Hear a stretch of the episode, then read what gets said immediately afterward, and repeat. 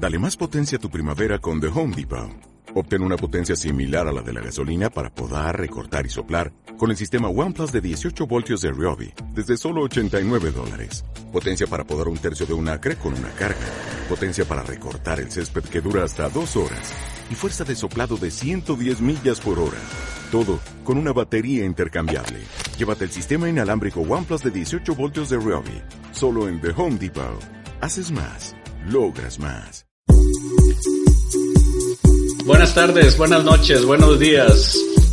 Esto es Nuestra América, un programa grabado y realizado en la ciudad de Houston, Texas. Eh, buenas tardes a mis compañeras de staff que están el día de hoy conmigo. Ana Silva, ¿cómo estás? Hola, buenas tardes. Eh, gracias al auditorio de Nuestra América que nos sintoniza. ¿Qué nos tienes para hoy, Ana? Bueno, más adelante, Jorge, eh, les estaré hablando del fenómeno de la muerte niña, un ritual presente en América, en Europa, y bueno, en estos días de, Semana Santa y todos los temas relacionados también con la muerte, la resurrección, es un tema muy apropiado. Más adelante te platico. Muy bien, eh, también damos la bienvenida a Wendy Guzmán. ¿Cómo estás, Wendy? Hola, buenas tardes, ¿cómo están? Bien, bien. Eh, ¿Qué nos tienes para hoy? Hoy voy a estar colaborando con la cartelera cultural. Este, vamos a estar mencionando varios eventos que, se aproximan para que, para que vayamos y, los disfrutemos porque estamos invitados todos. Muy bien, pues vamos a estar hablando de estos temas. También vamos a tener eh, algunos enlaces e invitados. Mi nombre es Jorge Saucedo y vamos a comenzar, si te parece bien Wendy, vamos a ver qué tenemos de eventos en esta cartelera cultural de la ciudad. Claro que sí. Vamos a comenzar que tenemos aquí que Talento Bilingüe de Houston presenta el Houston Latino Film Festival. Esto será el próximo fin de semana, del 25 al 27 de marzo. Trata sobre una, bueno, va a haber una compilación de algunos de los más brillantes, emergentes y establecidos cineastas de los Estados Unidos, América Latina, España y Portugal. También se acerca el Festival de Arte de Bayou City. Este importante evento es uno de los primeros festivales al aire libre de la primavera y se lleva a cabo en el Parque Memorial. Más de 300 artistas participan a la vez, venden sus originales piezas durante este festival. Esto va a ser del 29 de abril hasta el 1 de mayo del 2016. Para más información pueden visitar la página www.bayoucityartfestival.com. Ok, Talento Bilingüe de Houston y su Academia Expresarte están ofreciendo un taller de actuación que incluye teatro, cine, radio y televisión. Es un programa en español de alto nivel, artístico y pedagógico en beneficio de la comunidad hispana. Tiene, una duración de cinco meses. Eh, los estudiantes van a tener la participación en el gran estreno de la Zapatera Prodigiosa de Federico García Lorca, que se presentará en la segunda semana de agosto. El horario de las clases es martes y jueves de 6 y 30 pm a 9 y 30 pm en CBH Center, que es el, el Teatro de Talento Bilingüe de Houston. La dirección es 30 y 333 South Jensen Drive, Houston, Texas 77003. las clases tienen un costo de 150 dólares mensuales y también hay una inscripción, un costo de, inscripción de 20 dólares. Es para personas de 17 años en adelante y para más información se pueden comunicar con el profesor Carlos Jesús García al 281 818 4095. Repito, 281-818-4095. También se pueden comunicar, comunicar con él vía email a carlingar50 gmail.com. Continuamos con el próximo evento que es el Houston Children's Festival en beneficio de Child Advocate Inc. Ellos presentan su festival anual del 23 al 24 de abril del 2016 en el centro de Houston. Es el festival infantil más grande de los Estados Unidos, con toda una rama de actividades musicales, entretenimiento y aprendizajes para los niños y toda la familia. Para más información pueden visitar la página www.houstonchildrensfestival.com. También a principios de abril tenemos este que escritores con cronopios de Houston, perdón, nos invitan a su reunión mensual. El tema de, de esta reunión será la historia detrás de mi escrito. Podrán participar todos aquellos que así lo deseen y se les convoca a que compartan el origen, raíz e historia que existe detrás de cada escrito o creación. El lugar de estas reuniones es en el 2105 Lander Lane, Houston, Texas 77057. Esto va a ser el sábado 2 de abril y la entrada es libre de costo. Eh, el horario va a ser de 6 a 9 de la tarde, de la noche, perdón, pero se les, ¿verdad? Se les pide que tengan una, se inscriban con, con anterioridad. Para más información se pueden comunicar al 614-622-8771. Um, además, ¿verdad? Queremos uh, anunciarles que la organización Chicano Family Center invita a todos aquellos que estén interesados en aprender eh, en aprender eh, inglés o perfeccionar este idioma, también a quienes quieren obtener su diploma de, de, la preparatoria por medio del examen del GED.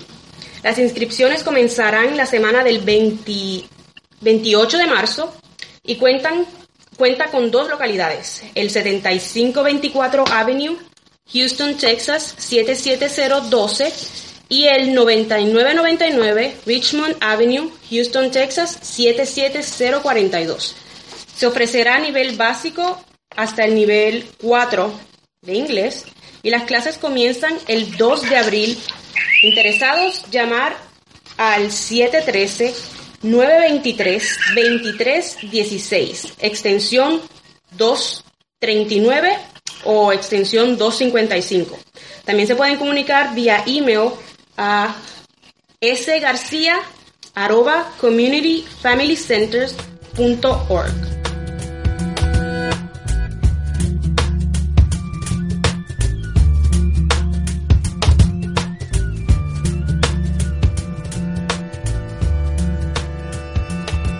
el jueves 31 de marzo es presentado por Microteatro Houston.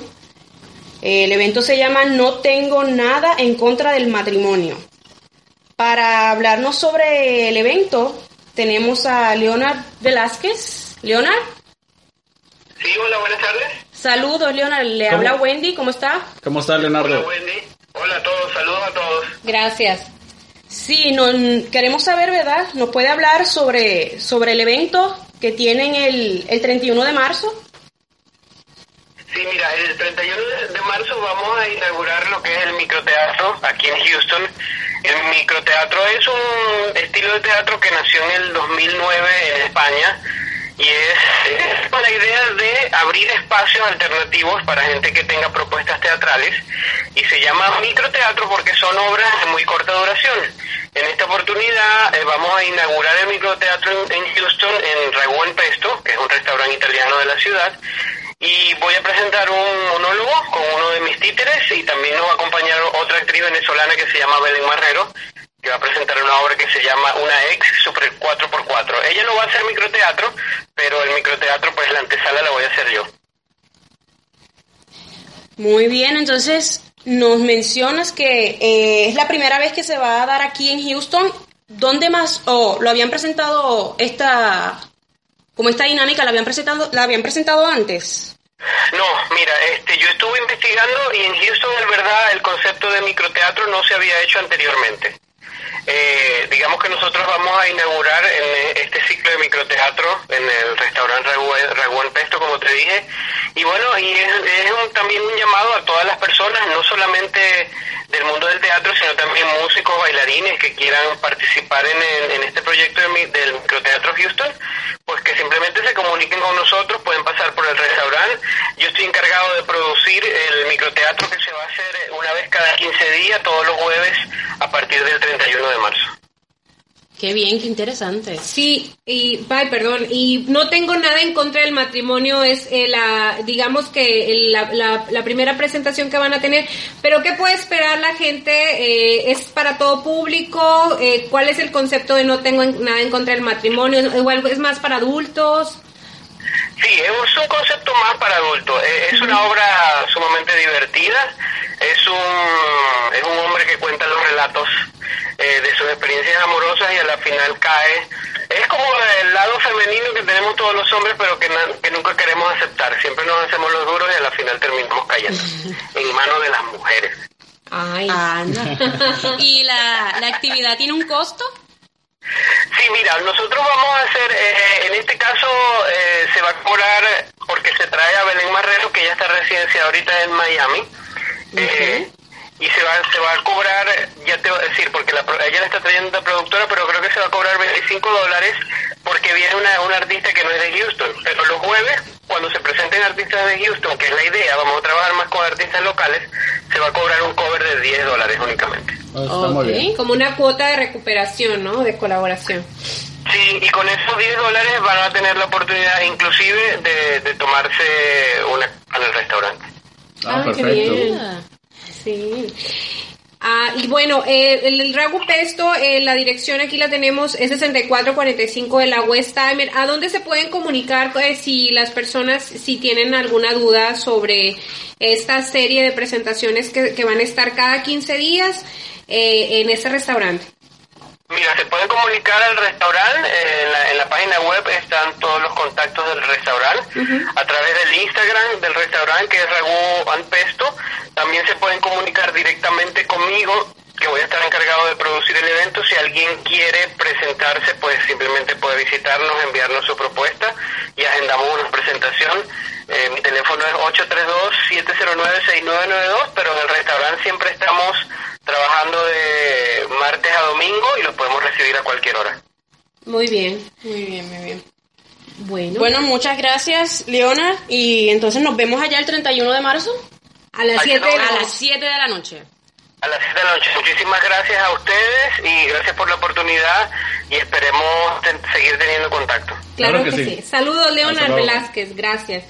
Saludos, buen día, gracias. Gracias. buen Bien, muy interesante esta propuesta de iniciar esta manera de hacer eh, teatro en la ciudad de Houston.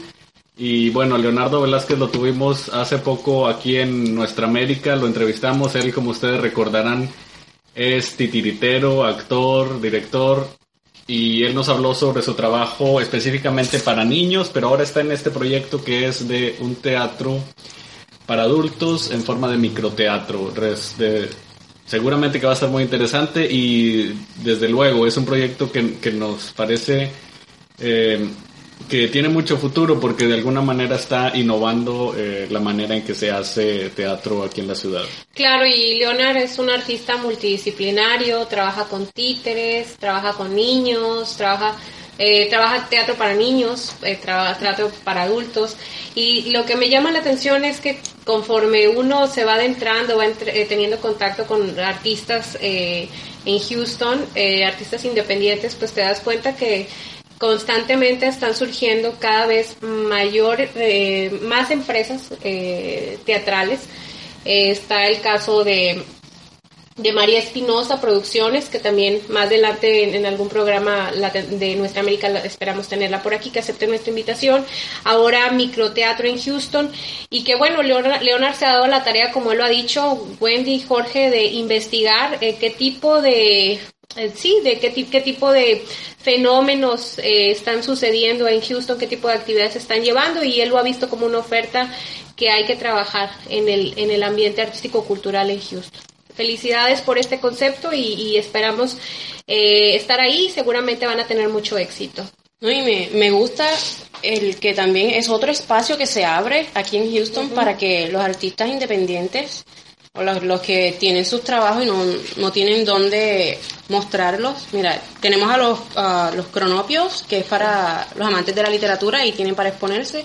Ahora los teatreros ya tienen su espacio en Ragu Pesto los Claro. jueves. Felicidades al, al dueño de Ragu Pesto por estar eh, colaborando con la vida eh, cultural hispana en, en, nuestra ciudad. En la ciudad. Muy bien. También queremos comentarles a todas las personas que nos escuchan en Sudamérica, Centroamérica, México, eh, Estados Unidos, Europa y donde quiera que nos escuchen, que el miércoles pasado estuvimos en la proyección de una película dentro de un ciclo de cine latinoamericano. Es un ciclo breve donde habrá algunas películas eh, recientes de directores de Latinoamérica y vimos una película súper interesante que, y súper conmovedora eh, que a mí en lo personal me encantó y que se llama Violeta se fue a los cielos. Es una película biográfica sobre la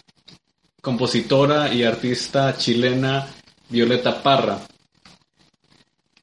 Esta película, como les digo, es parte de un ciclo de cine que se está haciendo en aquí en la ciudad de Houston y como parte del cine club La Imagen, la Palabra, que es organizado eh, por talleres de educación artística y que pues bueno va a continuar. Este, estas proyecciones se realizan en el número 7041 de la calle Harrisburg.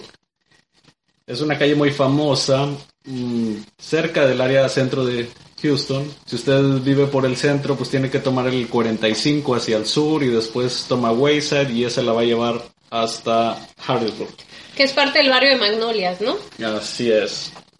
Bien, una de las cosas que más nos sorprendió de esta película, que se filmó hace un par de años, fue eh, la fuerza con la que presenta eh, la vida de, de, esta artista y sobre todo el hecho de que se enfoca en gran medida en un aspecto de la personalidad de Violeta Parra que la llevó a tener el, digamos, el tesón, de tener la voluntad de dar a conocer un arte popular, transformarlo en, en una obra muy personal y sobre todo llevarlo más allá de, del ámbito eh, local, ¿no?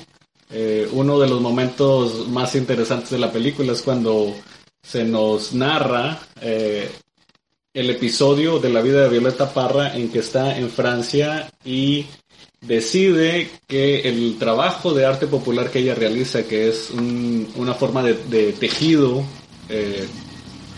eh, tradicional chileno, ella decide que lo va a exponer en el Louvre, en el famoso Museo del Louvre de París, y llega el punto en que realmente consigue hacerlo, ¿no? Eh, en esta actitud de más que querer ir a la capital cultural eh, que es eh, la ciudad de París, más que tratar de, ir a, a, nutrirse, digamos, de cultura, su actitud es más bien la contraria, es la de llevar la cultura propia para exponerse en, en ese gran, digamos, templo eh, que provee la acreditación o la legitimación a, los artistas internacionales del mundo occidental. Entonces, nos pareció una, una, obra muy interesante por cómo están tratados estos temas, aunque muchas cosas se pueden comentar sobre la película porque es, es nada más un aspecto de las cosas que se debatieron en el cineclub después de la, después de la proyección. Claro, me parece un, eh, el comienzo de un cineclub, eh, la imagen, la palabra, muy fresco. Eh, todo el concepto en sí de, del cineclub es bastante integrador, interesante. Sin embargo, pues el, ver la vida de una poeta, escritora, música, el, ver la vida en, retratada en esta película, pues realmente es muy motivador para sobre todo para las mujeres, y, hablo de las mujeres migrantes. Eh, yo me identifiqué con ella porque, bueno, ya toda la vida es, alguien que está migrando y, y ella a donde va eh, lleva pues sus proyectos, lleva su empresa en sí, de, pues sí, como tú dices, de llevar, eh, de mostrar lo que para ella significa cultura, ¿no? No, no por ejemplo, eh, como de pronto nos pasa en Estados Unidos que nosotros eh, vivimos el proceso de culturación y eh, pensamos que tenemos que vivir dentro de asimilar otra cultura Y no, resulta que, que Violeta tiene muy claro eh, y ojalá muchas mujeres como ella y hombres también lo tuviéramos así de claro, que tenemos que vivir nuestra propia cultura, tenemos en este caso pues nuestra propia hispanidad y por qué no, o sea, mostrar lo que nosotros somos y uno de los objetivos de nuestra América es eso, o sea, disfrutar eh, disfrutar y, compartir lo que estamos haciendo artistas y promotores culturales aquí en Houston. Entonces, eh, este ciclo comenzó con la presentación de Violeta se fue a los cielos por parte de María Elena Hernández y bueno, ella es una poeta cubana y de verdad que fue muy motivante y gratificante para mí como mujer eh, ver la vida de una mujer tan valiente, tan polémica, pero tan sensible como Violeta Parra.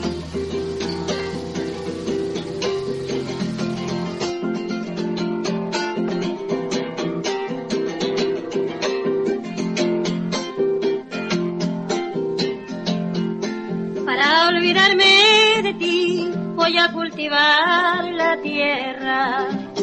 En ella espero encontrar remedio para mi pena. Aquí plantaré el rosal de las espinas más gruesas. Tendré lista la corona para cuando en mí te muera. Para mi tristeza violeta azul, clavelina roja para mi pasión y para saber si me corresponde beso un blanco manzanillón. Si me quiere mucho, poquito, nada, tranquilo queda mi corazón.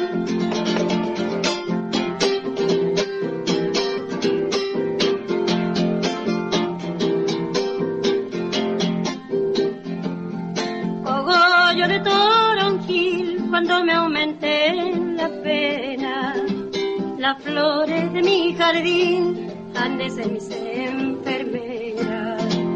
Y si acaso yo me ausento antes que tú te arrepientas, heredarás estas flores, ven a curarte con ellas. Para mi tristeza violeta azul, clavelina roja para mi pasión, y para saber si me corresponde de un blanco manzanillón si me quiere mucho, poquito, nada, tranquilo queda mi corazón.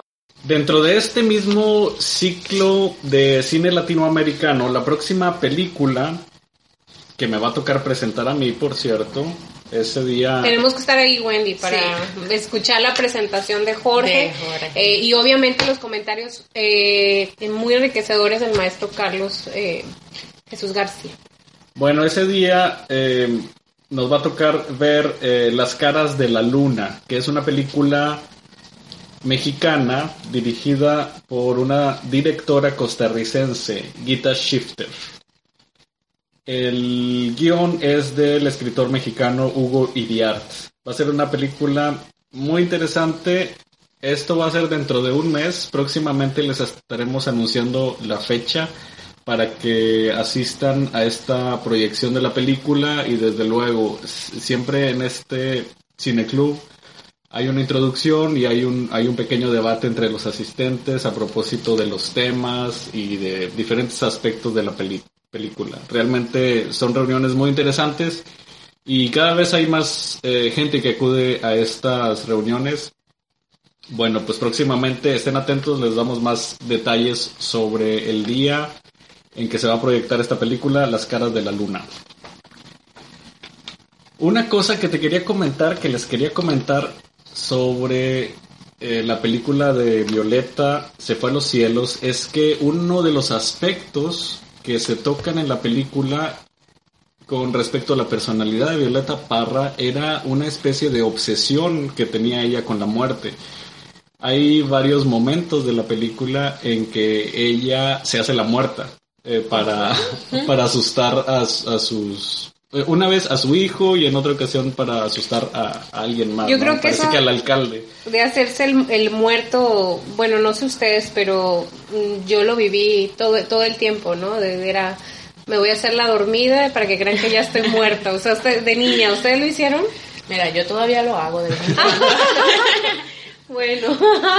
Como, como dijera nuestro compañero Abel Vadillo, que hoy no se encuentra porque anda en una misión en San Antonio. Saludos. Y a Sergio este, Sandoval también colaborador de Es- Nuestra América. eh, Saludos como dijera Abel Vadillo, eh, te haces tlacuacho, ¿verdad? Te haces el muerto, porque los tlacuaches se hacen los muertos. Bueno, eh, esta fijación o esta obsesión con la muerte eh, se nota también en un momento de la película donde Violeta em, tiene una invitada. Ella tenía un programa de radio allá en Chile y entonces tiene una invitada que es una señora de un pueblo y le pide a la señora que le cuente. Dice, cuénteme eso que vimos ahí en su casa de, del funeral.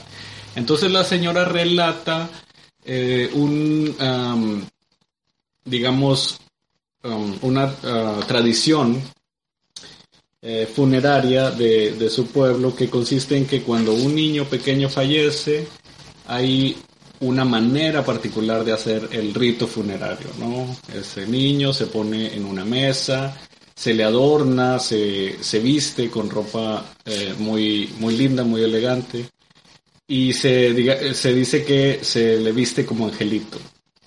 Nosotros hemos visto esta tradición y nos llamó la atención porque también es una tradición que existe eh, en México, cada vez menos, pero en diferentes países de América Latina existe esta tradición que bueno, tiene una raíz eh, prehispánica, aunque está fusionada con, con el rito eh, católico, que consiste en que cuando muere un niño eh, se le viste de blanco en una alusión a, a los ángeles, ¿no? Sí. Se, se les considera que son angelitos. Claro.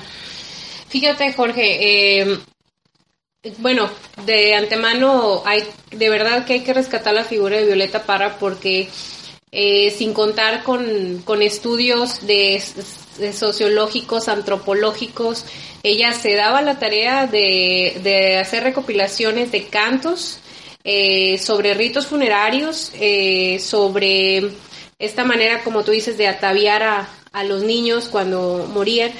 Entonces, bueno, esta mujer, olvídate, una investigadora, socióloga, antropóloga, artista, pintora, música innata totalmente, o sea, impresionante.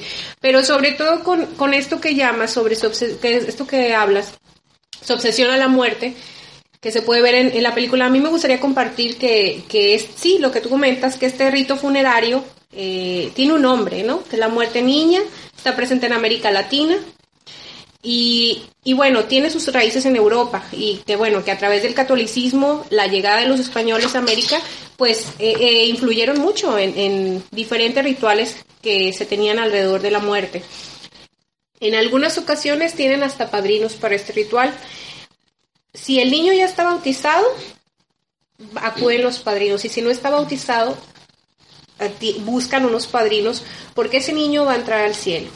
A mí me llama mucho la atención eso, ¿no? Que cómo estado presente el ritual de la muerte niña, ha estado presente en Chile, en México, y por ejemplo en México, en San Luis Potosí, en Matehuala, sur de Nuevo León, donde me, me consta que existió y aún existe ese ritual, aunque en menor grado, y con sus variantes, eh, obviamente este, el ritual de la muerte niña. Ahora, eh, nos, bueno, me tocó que, que, bueno, hicimos una investigación en esta zona, en San Luis Potosí, en, en Nuevo León, y, y gracias a una beca donde también participó Jorge Saucedo, Leticia Saucedo, una socióloga mexicana, y donde los niños tenían también la tradición de tomarse hasta una fotografía Con el, con el niño, con el niño. con el niño difunto. O sea, la, la muerte niña es la decoración, el atavío del niño, el rezarle, el pensar que es un angelito, pero aparte surgió la tradición de capturar una última imagen y los familiares querían aparecer con ese niño.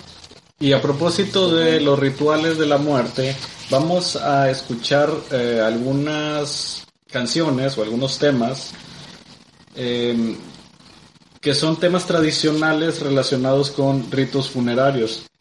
Tengo aquí en mis manos un disco muy bueno que se llama La Plegaria Musical del Mariachi. Velada de Minuets en la Catedral de Guadalajara, 1994. Es una donación, este disco, para el staff de Nuestra América de Santiago del Prado, coordinador de comunicación del Museo Guadalupe en Zacatecas, México. Este disco fue editado por el Instituto Nacional de Antropología e Historia de México, dentro de la colección Testimonio Musical de México, y es una recopilación hecha eh, por el especialista Jesús Jauregui. Estas composiciones tienen la particularidad de que se tocaban precisamente en los velorios y particularmente en los velorios de niños. Una de las características de la tradición de la muerte niña, que es una característica muy importante, es la presencia de música. Cuando en muchas comunidades, cuando moría un niño, eh, dentro del rito funerario estaba eh, la presencia de músicos de la comunidad que tocaban eh, durante la velada. Y bueno, esto se dio en diferentes regiones. la recopilación esta tiene composiciones de grupos del occidente de México, Nayarit, Jalisco y Michoacán. Entonces, estos mariachis en realidad no son los mariachis que nosotros conocemos. Se les denomina mariachis de un modo genérico, pero en realidad no son los típicos eh, músicos que son grandes bandas, todos vestidos de charros con sus grandes sombreros. Algunos se llaman a ellos mismos mariachis, pero en realidad algunos ni siquiera usan el término para referirse a ellos mismos. Ellos simplemente son los músicos de la comunidad o del pueblo. Vamos a escuchar primero el Inuet San Juan, interpretado por el mariachi de Cocula, Jalisco.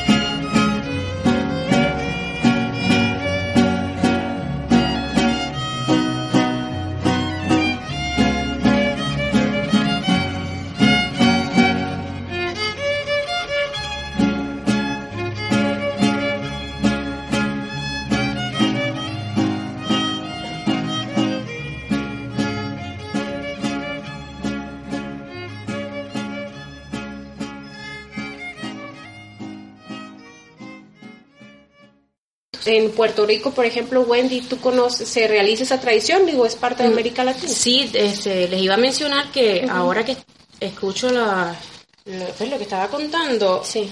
recuerdo que había visto en, uno de los museos allá en Puerto Rico que visité el cuadro El velorio del boricua Francisco Oyer, que eh, es un cuadro que básicamente sí trata sobre el velorio de un infante y es prácticamente lo que tú acabas de decir. ¿Cómo se llama el pintor? Francisco Oyer. Ah, ok. ¿Y, qué hay en ese cuadro? Bueno, se ve una, casa humilde de, el típico jíbaro puertorriqueño, jíbaro es el término que, que, utilizamos para referirnos como al campesino boricua pues, del monte. Este, pues es una casa humilde y están todos, está el niño, como tú estabas mencionando, estaba en una mesa en el centro, está, pues está vestido de blanco, si no me equivoco, y, y pues lo adornan con flores. Y alrededor pues está se ve mucha gente que se, se ve fiesta, no, no necesariamente como un velorio como normalmente se vean ahora en día, sino que como era un niño, era como eso de, que es un angelito que va al cielo y que nos iba a cuidar desde allá arriba, entonces pues se celebraba en cierta forma también, pero también se ve como los padres que no se ven tan felices como, como los demás, pero, pero sí, sí es interesante como es bien parecido a lo que, lo que estás contando. Claro, y fíjate que, que sí, que por ejemplo, recuerdo ahorita la película de Animas Trujano, donde muere un niño, muere su hijo, y él no va a buscar al doctor porque tenía que pedir un favor, al parecer no tenía dinero, la película de Ismael Rodríguez, y él le se muere el niño y él le dice a la esposa, no llores, muéstrate contenta, que todo el mundo nos vea que estamos contentos y baila y goza, o sea, y tú, vaya, no puedes creer que se goce la muerte de, del niño. Del niño, sí. Sin embargo, pues es, es una creencia, ¿no? Donde la creencia era que si yo, llorabas, el niño no podía subir al cielo. Y esto, o sea, hay evidencias que en Estados Unidos se, en algún momento se ha decorado a los niños o se les viste como santos. Tal vez parte del ritual pertenece, sigue prevaleciendo, sin embargo, bueno, hay que realizar una investigación, pero ve este fenómeno eh, presente en Puerto Rico, en diferentes países de América Latina. ¿Sabes el museo dónde está? Sí, el, se encuentra en el Museo de Antropología e Historia de la Universidad de Puerto Rico en Río Piedras. Te voy a pasar el link para que para que posteen el, el cuadro, maybe en el blog. Ah, sí, claro. Sería interesante. Para, y para que lo vean, sí, es como una tradición boricua en cuestión de, de la casa, como era eh, Pero ya no se realiza. No, no, actualmente, bueno. Hasta donde se sabe. Hasta donde yo sé, no.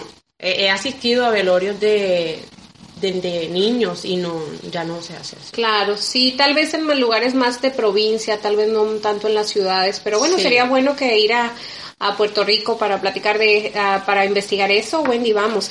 y fíjate que a propósito, alguien que bien nos puede hablar de esto, Wendy Jorge, eh, de sobre cómo van a los niños, si todavía lo siguen haciendo, y tenemos que, se sigue haciendo, pero no en, en no en igual medida. Pero alguien que sí nos puede sacar de dudas, este es un eh, Carlos Jesús de Palacio, Carlos de Jesús, perdón, Palacios López, y él es el dueño de una colección de por lo menos 500 imágenes post-mortem, que eran, eran fotografías donde aparecía el niño difunto o el adulto difunto con sus, con sus familiares. Carlos de Jesús, eh, él su, es hijo de Alejandro Palacios Chacón y él, Alejandro, tomó fotografías en la época de los 50 en Matehuala, Cedral, San Luis Potosí, en México, en Nuevo León, Doctor Arroyo, Aramberry, y les digo, se buscaba el fotógrafo del pueblo para que tomaran esa última imagen, y hago diferencia, la muerte niña es un ritual de vestir al niño como un ángel, eh, rezarle, decorar su lecho de flores, creer que va a entrar al cielo, y otro ritual es velar a los muertos. Para los que creen en este ritual, el adulto ya es un pecador, o sea, ya no es un inocente. El inocente, el angelito es el niño, el que se va al cielo. Y en una tradición relacionada a la muerte niña, velar a los niños, creer los ángeles y velar a adultos es tomar una última fotografía. ¿Ok? Ahora, el papá de Carlos eh, fue un promotor de salud y tomaba imágenes en los 50 cuando los niños, la tifo, mataba a muchos niños. Em, había, no había suficientes vacunas en México, se vivió una pobreza extrema, no tanta como ahora, pero no había, ahora sí que no había las condiciones higiénicas y de salubridad este, para todos. Entonces murieron muchos niños y Alejandro constantemente lo invitaban. Ahora, les digo, si se lloraba, se pensaba que el alma del difunto no iba a ir al cielo. y, y, es muy oportuno hablar de este tema con Carlos Palacios, porque eh, que es de Matehuala, quien va a estar próximamente en Texas, en Dallas, y nos encantaría por parte de nuestra América, pues que nos diera su visión como fotógrafo, probablemente lo entrevistemos y que nos hable de este ritual. Eh, les platico que las imágenes de Alejandro Palacios estuvieron aquí en Houston, fotografías con niños difuntos eh, y podemos verlos como angelitos y es muy interesante. Puede ser como a muchas personas les puede causar disgusto porque la estética eh, más que el arte es, eh, es parte de nuestro folclore, es parte de, de nuestra cultura popular y hay que ver este tipo de fenómenos, las fotografías post-mortem, desde lo antropológico, lo social, no, si, no, no tanto, bueno, eh, verlo desde una cuestión moral, sino realmente respetar esa, ese ritual de crear a los niños como difuntos, de como ángeles, que los difuntos eran, los niños difuntos eran angelitos, y verlo desde lo social, lo antropológico, y conocer un poco más de nuestras tradiciones. Entonces, eh, estas imágenes estuvieron en el, en el Houston Community College, en la Texas Southern University en el 2012 y eh, fueron promovidas por una servidora y pues le propongo, a ¿qué les parece si entrevistamos próximamente a Carlos Palacios, quien viene a Dallas, Texas, y que nos hable un poco más? Claro que sí, va a ser uh, algo muy interesante. Con respecto a la tradición, es cierto que muchas veces nos resulta eh, impactante ver estas fotografías de difuntos, especialmente cuando son de niños. Pero eh, hay un aprendizaje cuando nos acercamos a una exposición de este tipo porque nos hace reflexionar en la importancia de los ritos funerarios. Todas las culturas tienen sus propios ritos funerarios, ¿no? O sea, hay una serie de eh, procesos o de rituales eh, alrededor de la muerte de nuestros seres queridos. Entonces, en cada cultura hay estrategias para poder lidiar con esa experiencia. La muerte siempre es una experiencia fuerte, eh, es una experiencia traumática. Entonces, cada grupo humano desarrolla sus propias estrategias para lidiar con esa experiencia, ¿no? Entonces, eh, en ese lidiar con esa experiencia. Y con su propio dolor. Claro, en, esa, en ese lidiar con, con, con esta experiencia, con este dolor, eh, influyen, desde luego, intervienen los elementos religiosos, interviene la visión del mundo compartida por cada comunidad. Su cosmovisión. Exactamente. Entonces, estos ritos funerarios finalmente todos los tenemos, eh, en cada cultura existe, solo que no somos conscientes de los propios, ¿no? O sea, nuestra manera de enfrentar a la muerte, por ejemplo, eh, tiene que ver y está muy determinada por las compañías funerarias, ¿no? Lo cual ah, seguramente a personas que no comparten nuestro código cultural resultaría extraño, ¿no? O sea, ¿por qué alguien se tiene, alguien que no conocemos se tiene que hacer cargo del cuerpo de nuestro ser querido? y lo maquillan y etcétera y nosotros ni nos enteramos, ¿no? Entonces la relación que tenemos con, con nuestros muertos eh, está muy determinada por nuestra eh, nuestro ambiente cultural y acercarnos a una exposición como esta nos hace reflexionar en eso, finalmente, en cómo son nuestros propios eh, ritos con respecto a la experiencia de la muerte. Y también, ¿verdad? Me gustaría añadir que no sé si ustedes se han enterado, pero en Puerto Rico hay una tendencia de que últimamente las personas antes de morir, ¿verdad? Les han dicho, mira, yo quiero que me velen así, así, así. Y efectivamente, hay una funeraria, no sé si ya hay varias, pero una funeraria en Puerto Rico que se encarga de hacer estos velorios particulares. Mira, les voy a enseñar una foto, que fue el primero, que le llamaron el muerto parado. Él estaba literalmente parado. Que las podremos compartir en el, en el blog en la sala de su casa, si no me equivoco, hubo uno que quería que lo velaran en una, una motora. En una moto. En una motora.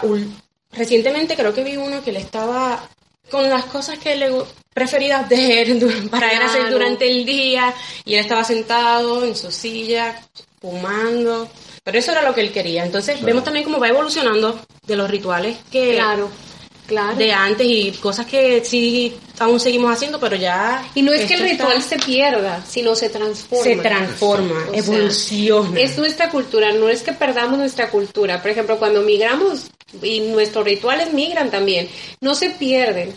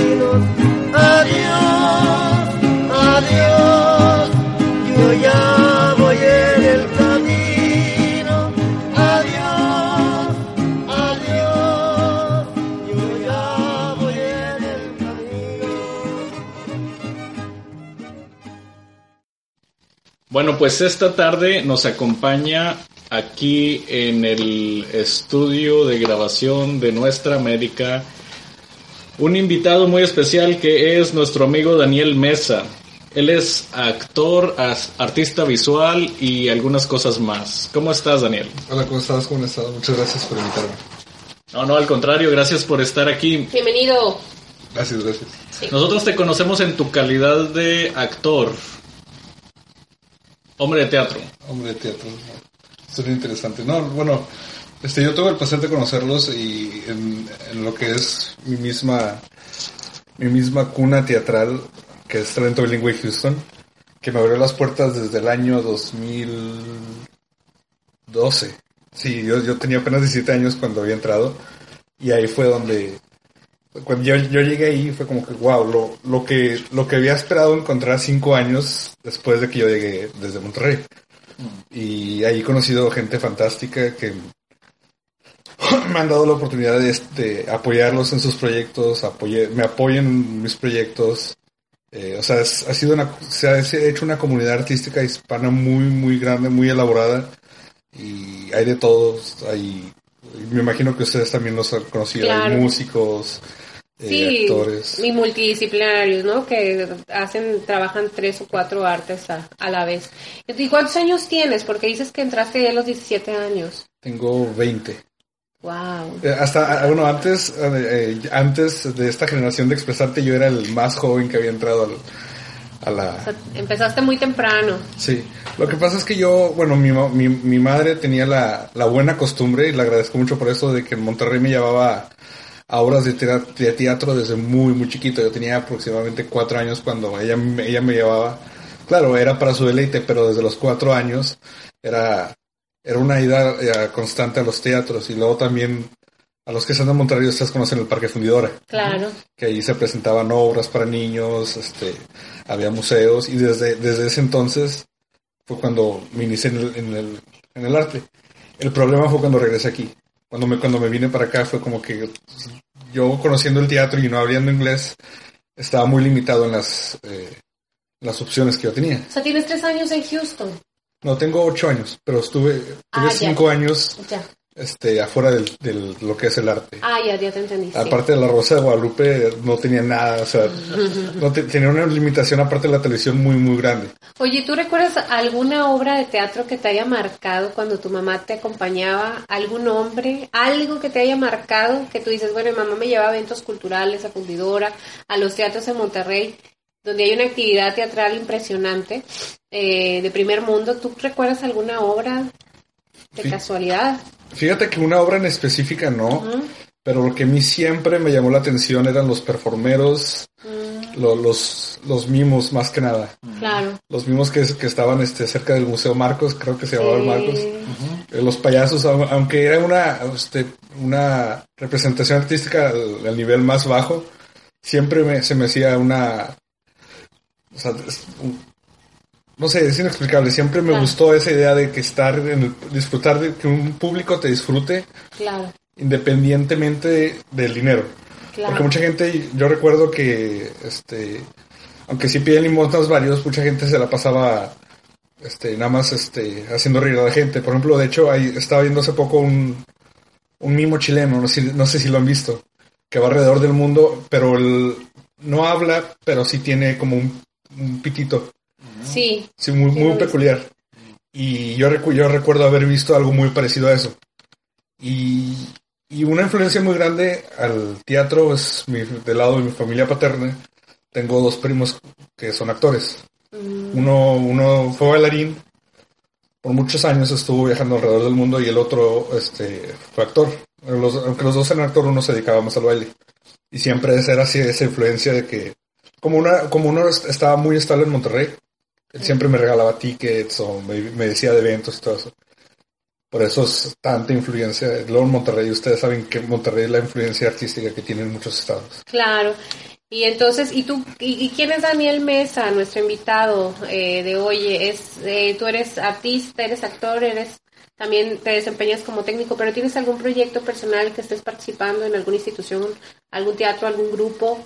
Ahorita, o- ahorita estoy en un proyecto con el grupo de teatro Indigo, que de hecho estuve inactivo ya tres años, desde que, desde que me gradué de, de la Academia de Express Arte estuve inactivo y hasta ahorita estoy regresando, me dieron la oportunidad de regresar.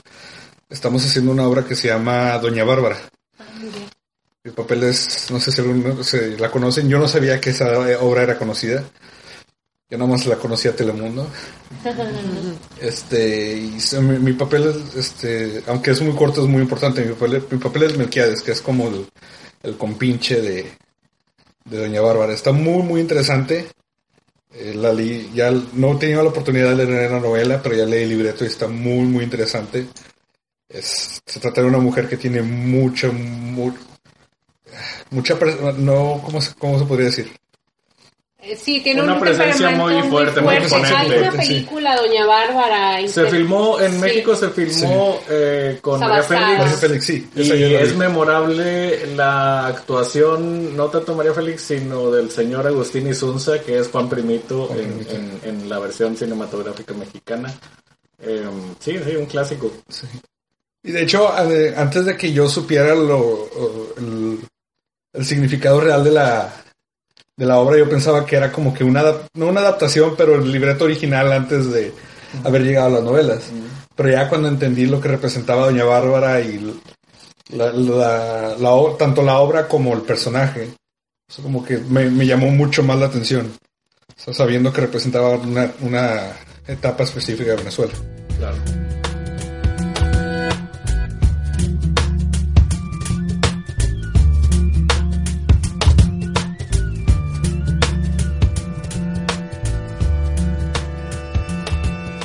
¿Y hay algún proyecto para ti eh, en el eh, importante a futuro? Eh, ahorita estás participando en Doña Bárbara. ¿Tienes algún proyecto a futuro como actor o como, como artista, como creador? Estoy trabajando, bueno, eh, acabo de retomar tres proyectos míos que he, tenido desde hace, desde hace ya varios meses, pero por lo mismo del que estuve inactivo, me dediqué un poco a la escuela y al trabajo.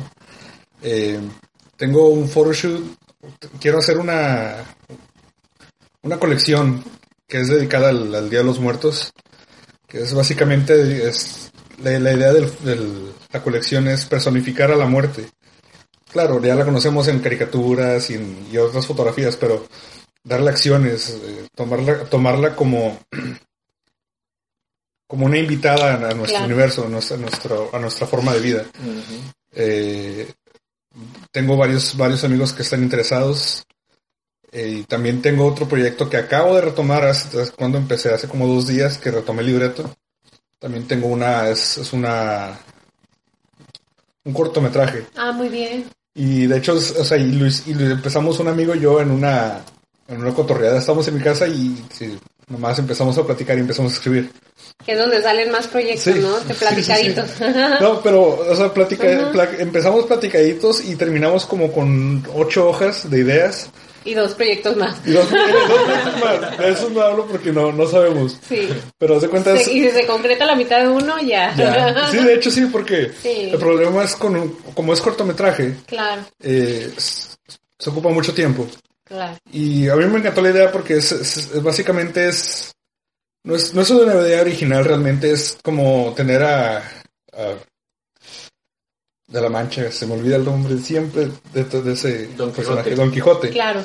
Pero Don Quijote en una versión moderna, que en vez de estar este eh, inundado de libros, que sea la versión moderna donde es, es- está inundado pero de lo que son videojuegos, películas modernas.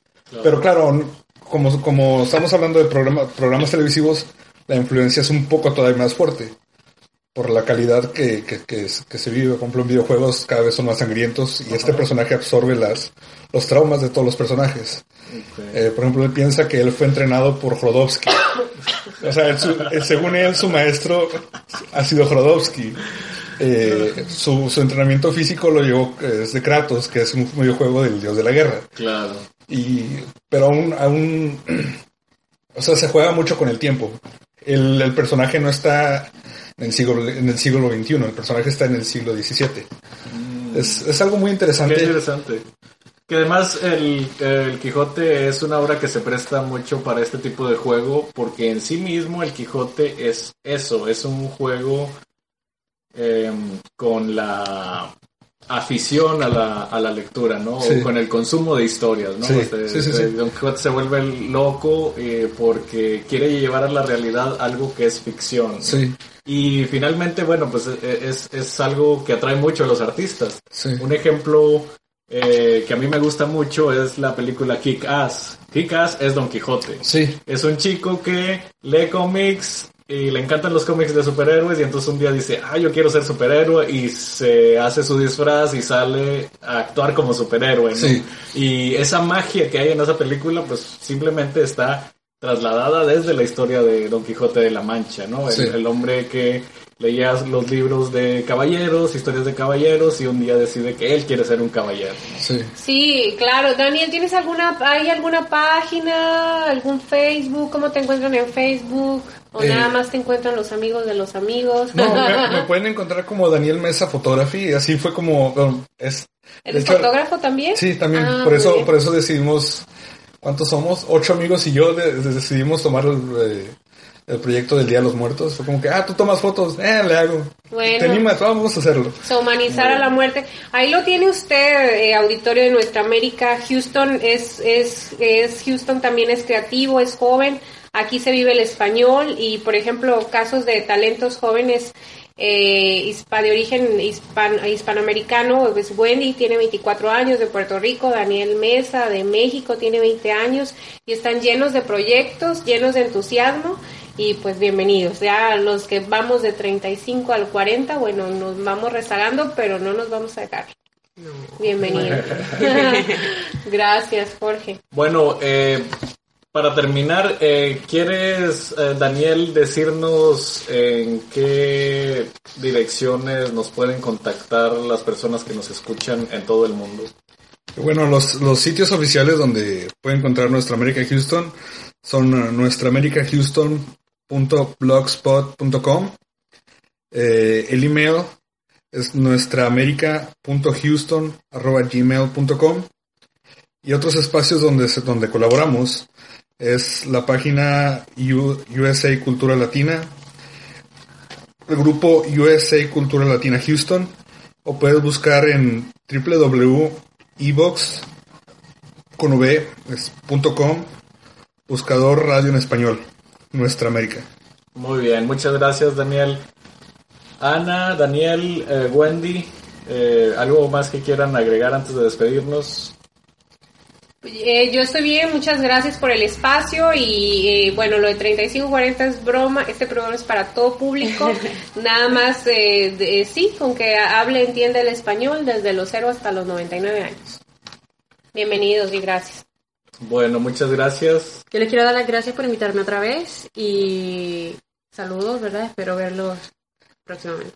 Bueno, aquí nos escuchamos. Esto es Nuestra América y Daniel va a decir algo más. No, nada más les quería agradecer por haberme invitado, por haberme dejado ser parte de este podcast hoy. Gracias. Ojalá no sea el último. No, No, claro que no. Tú eres parte de, de este programa y pues aquí seguimos. Muchas gracias. Buenas tardes.